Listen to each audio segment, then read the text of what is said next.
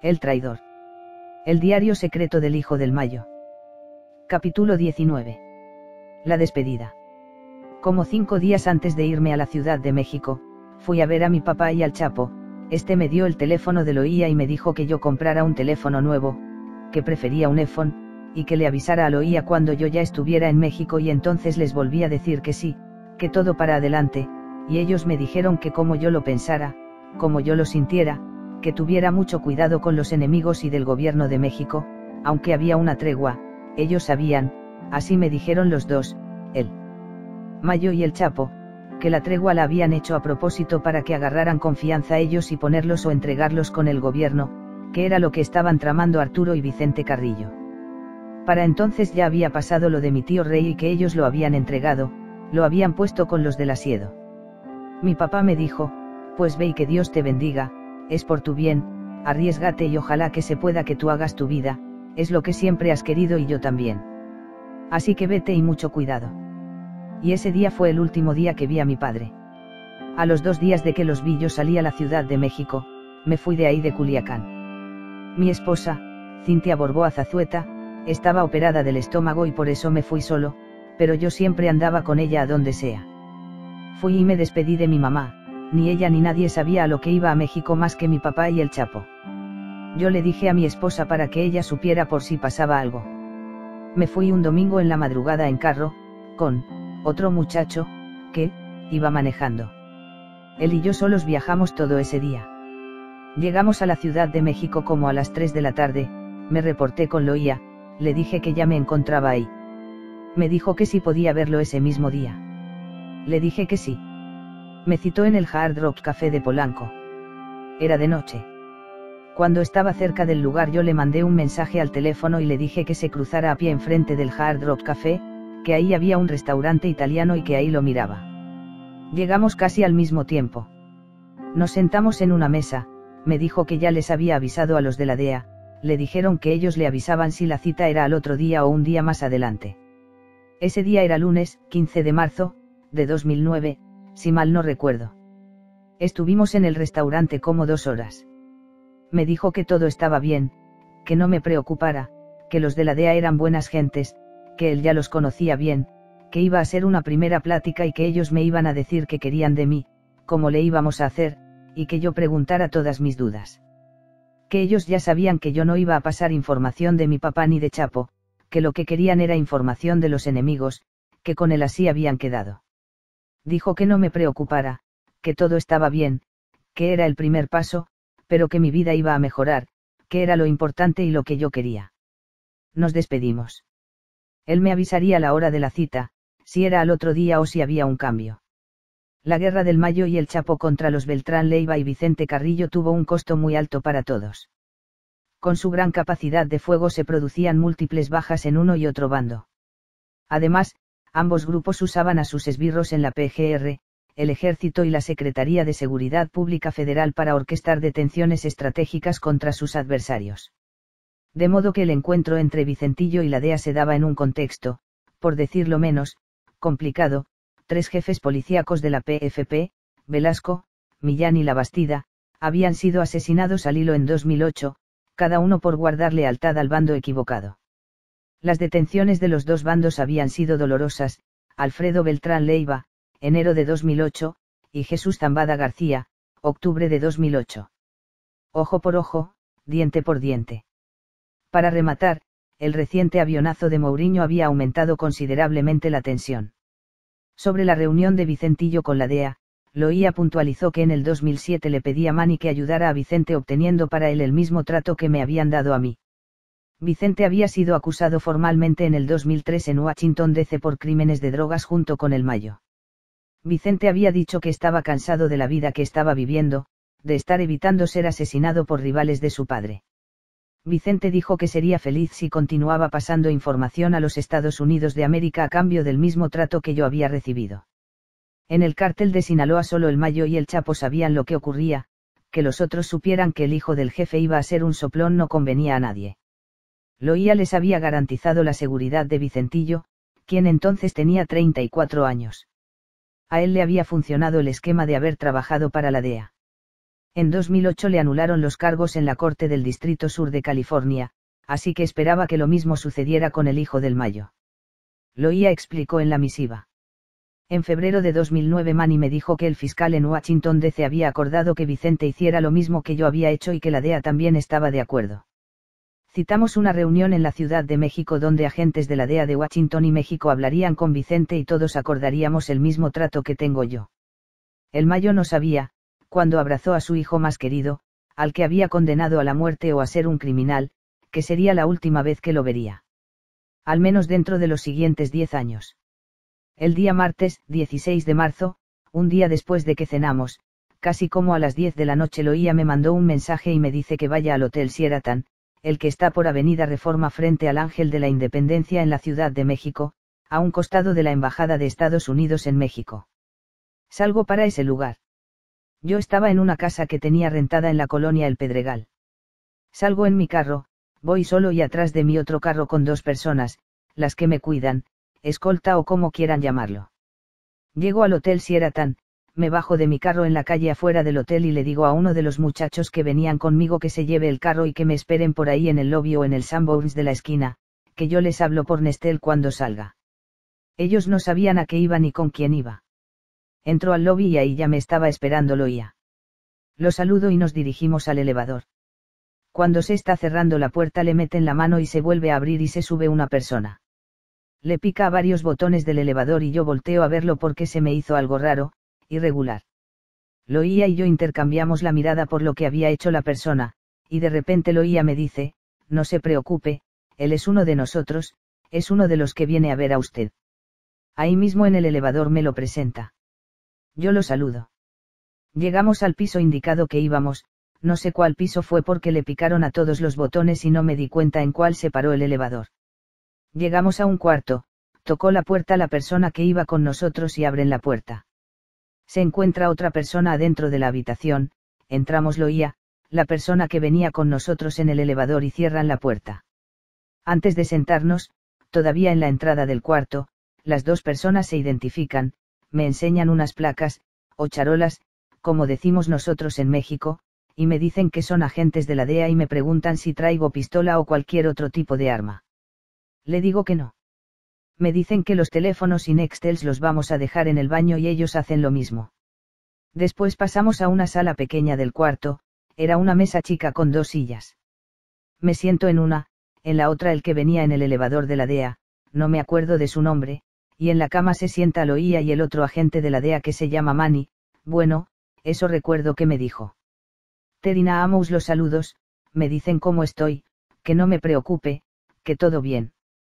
Nadie quiere esta vida, me dijo Gaxiola en defensa de Vicentillo por la decisión extrema que había tomado de trabajar para la DEA y traicionar el mundo en que había nacido. Vicente no tenía opción. Desde que lo intentaron matar a los 16 años nunca volvió a vivir. Su esposa Cintia es su compañera desde siempre, era su novia y desde entonces siempre ha vivido escondida. Cuando salía a la luz pública debía hacerlo con nombres falsos. Fernando Gaxiola realmente se preocupaba por Vicentillo, le tenía afecto, no quería hacerle ningún mal, pero quería que se supiera la verdad por medio de esta historia. Loía escribió en su carta. El día de la reunión Manny me dijo que la reunión había sido cancelada por su jefe, el director general de la DEA en México, porque había aparecido un artículo de periódico que indicaba que había una posible fuga sobre la reunión. El contenido del artículo hablaba de contactos entre la DEA y líderes del narcotráfico. Insistí en que la reunión se llevara a cabo porque Vicente se había puesto en peligro al viajar a la Ciudad de México y que no le iba a caer bien esto al Chapo y Mayo si la reunión se cancelaba. Me dice Manny que muchas gracias por haber asistido a la cita, que ellos sabían los riesgos y peligros que yo corría al moverme desde Mazatlán hasta la Ciudad de México y que por eso me estaban recibiendo, por mi buena intención y mi buena voluntad de acercarme a ellos, y por lo oía, porque era muy amigo de ellos y para no quedarle mal. El motivo por el que me decían eso era porque la cita se había cancelado, que el jefe de ellos, el jefe de Latinoamérica de la DEA, que era con el que iba a hablar yo, había cancelado porque a última hora había habido una fuga de información de que la DEA iba a tener una reunión con alguien importante del cártel y que por eso se había cancelado y me preguntan que si yo sabía algo de eso o que si alguien más sabía de la reunión. Yo le dije que de mi parte los únicos que sabían, y que ellos ya estaban enterados de eso, eran el Mayo, el Chapo y Loía. Me dijeron que no sabían cómo habían sacado esa nota o información en un periódico. Y me enseñaron un papel donde venía la información, y sí, decía que iba a haber una reunión en México de la DEA con una persona de algún cártel, pero no decía con quién, ni nombres. Les dije que yo no sabía nada de eso y dijeron que ellos tampoco, pero que ya andaban investigando y que por eso no iba a poder venir su jefe ese día, pero que ellos me quisieron atender para explicármelo personalmente, que según su jefe no sabía que se estaban reuniendo conmigo en ese momento. Yo les pregunté a ellos que por el lado de ellos quién más sabía de la reunión además de su jefe y de Washington. Primero me dijeron que no más ellos, que eso era muy secreto. Yo les volví a preguntar si nadie del gobierno de México lo sabía y Manny me dijo que nada más una, persona. Yo le pregunté quién era y por qué, ellos me dijeron que nadie más sabía, y me dijo Manny que lo sabía el procurador de la República, el licenciado Eduardo Medina Mora. En su carta, bajo juramento, Loía afirmó.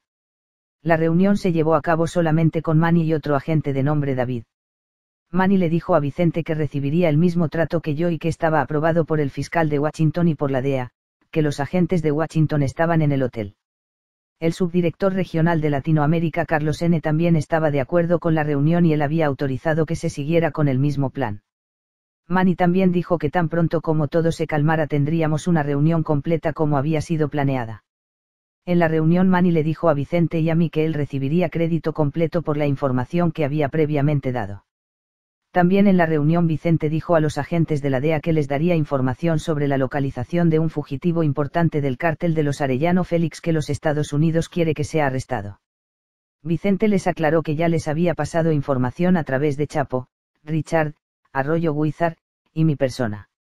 Richard Arroyo Guizar, como decíamos más arriba, fue detenido en octubre de 2008 junto con Jesús Zambada Reyes y su padrastro Rey, tras lo cual se acogió al programa de testigos protegidos de la PGR.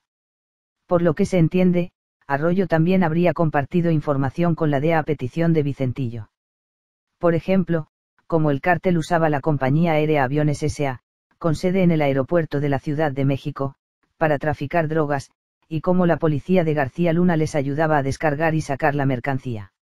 Cuando Vicentillo supo que alguien más sabía de la reunión, se sintió inquieto.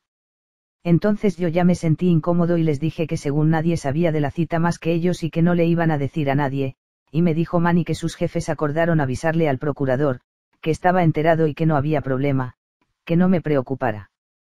Me dijeron que iban a hablar con su jefe para ver si se reunía conmigo al otro día o uno o en dos días más para aprovechar que yo me había acercado, que ellos lo iban a convencer, que si me podía esperar un día más y que ellos me avisaban por medio de lo y así se llevaba a cabo la cita y si no para que yo me retirara y no estar esperando y hacer otro día la cita.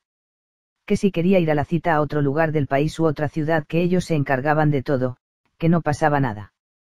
Que si quería en Estados Unidos que me cruzaban en carro por alguna frontera, o si en las Bahamas o Puerto Rico. Que ellos me llevaban en avión privado. Yo les dije que luego les avisaba, que por mí no había problema, que yo había asistido por mi voluntad y que ellos me avisaran con lo y que ojalá convencieran a su jefe de que de una vez ahí en México para aprovechar que yo ya estaba ahí. Me preguntaron si yo podía ayudar con los Zetas, con Arturo, Beltrán Leiva. Me enseñaron unas fotos que traían en una computadora.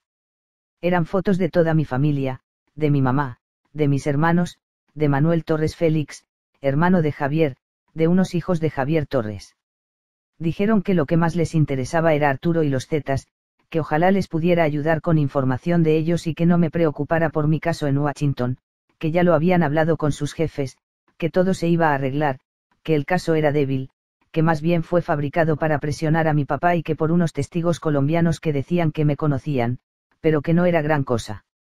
Me platicaron todo lo que habían hecho en Tijuana, de todas las detenciones, y que era gracias a nosotros, más bien al Chapo y a mi papá, que ellos sabían que toda la información venía de parte de ellos. Me platicaron cuando detuvieron al tigre y al nalgón en el yate. Me dijeron que si yo podía ayudar a agarrar al sobrino de los Arellano que también en ese momento era la prioridad. Me dijeron que cuando detuvieron al tigre, también iba el sobrino en el yate, pero que ellos lo soltaron junto con la familia del tigre. Que en eso quedaron con el tigre cuando se entregó con ellos, cuando lo tenían rodeado en el barco, pero que ya que platicara con su jefe ahí hablábamos. Yo la verdad tenía muchas cosas con que ayudar, pero no les dije nada porque la reunión se había cancelado, pero yo ya tenía los números de Nestel y el teléfono del Z40 de los Zetas, sabía dónde estaba Arturo, la Barbie y mucha gente, pero no quisieron que los ayudara. Esa noche me detuvieron, me traicionaron y no sé por qué, la verdad yo me acerqué por mi voluntad, con confianza, no sé lo que pasó. Vicente y yo dejamos el hotel, y pocas horas después de la reunión Vicente fue arrestado por las autoridades mexicanas, escribió Loía. Hasta la fecha aún estoy en contacto con la DEA y continúo proveyéndoles información. Firmo la presente declaración bajo pena de perjurio de los Estados Unidos de América. La carta lleva la fecha del 4 de julio de 2010 y se firmó en la Ciudad de México ante la presencia de los licenciados Alan Paul Valenzuela Gaxioula y Jorge Alberto Félix Valenzuela. Salí esa noche de la reunión del hotel, me despedí de Loía en el lobby, me dijo que me esperara, que iban a ver si la cita se llevaba a cabo y que él me avisaba. Yo me fui a la casa. Llegué y me subí a acostar. Eran como la 1.30 o 2 de la mañana. Le envié un mensaje a mi esposa que ya estaba en la casa y que todo bien, que al otro día le llamaba, que era nada más para reportarme que estaba bien.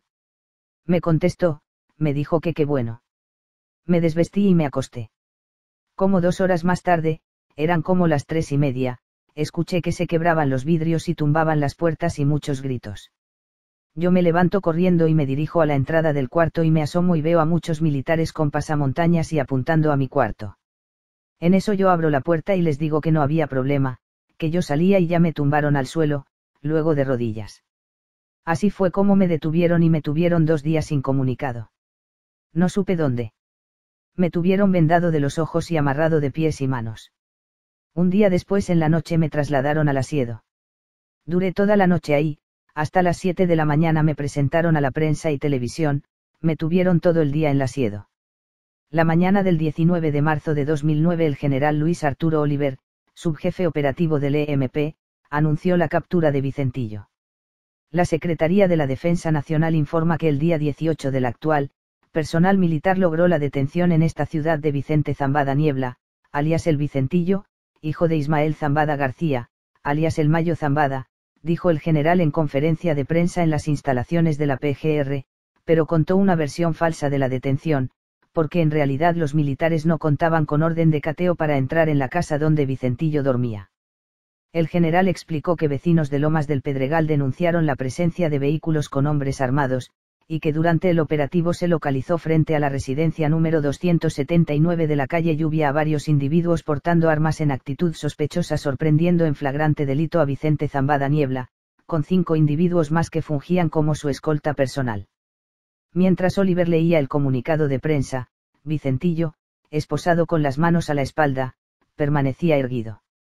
Llevaba el cabello negro perfectamente cortado y peinado, la barba un poco crecida, pantalón de mezclilla, camisa blanca a rayas y una chaqueta oscura que dejaba ver su delgada figura. En una actitud desafiante miraba a las decenas de fotógrafos cuyos flashes no dejaban de relampaguear. El general aseguró que a Vicentillo se le atribuía la autoría intelectual de diversas ejecuciones contra autoridades e integrantes de cárteles enemigos. Ahí, de pie, exhibido como la mujer barbuda del circo, el hijo del Mayo transpiraba su enojo. El día que lo presentaron ante los medios estaba enojado, ya lo habían golpeado mucho, lo habían acosado, amagado, me explicó Gaxioula. Así como el Mayo y el Chapo tenían sus contactos en el ejército y en la PF para arrestar o asesinar a sus enemigos, Arturo Beltrán Leiva tenía los suyos. Había comprado sus lealtades pagándoles años de sobornos. El arresto de Vicente fue prueba de eso. El presidente Felipe Calderón se lavó las manos acerca de la división dentro de su propio gobierno. Aunque el general Oliver dijo que Vicentillo tenía acusaciones por varios delitos, el gobierno de México no le fincó ninguno no abrió expediente criminal en su contra y justificó que su detención se debió a una orden de arresto con fines de extradición a petición de una corte en Estados Unidos. Y para no hacer enojar a su padre, permitió que Vicentillo, aún detenido, continuara sus encuentros con la DEA. En la tarde fueron a visitarme Manny y otras cuatro personas, tres eran de la DEA y uno del FBI, yo hice como que no conocía a Manny para no echarlo de cabeza o que los demás no supieran de la cita del día anterior. Pero ya que nos sentamos, Manny me dijo, ¿cómo estás?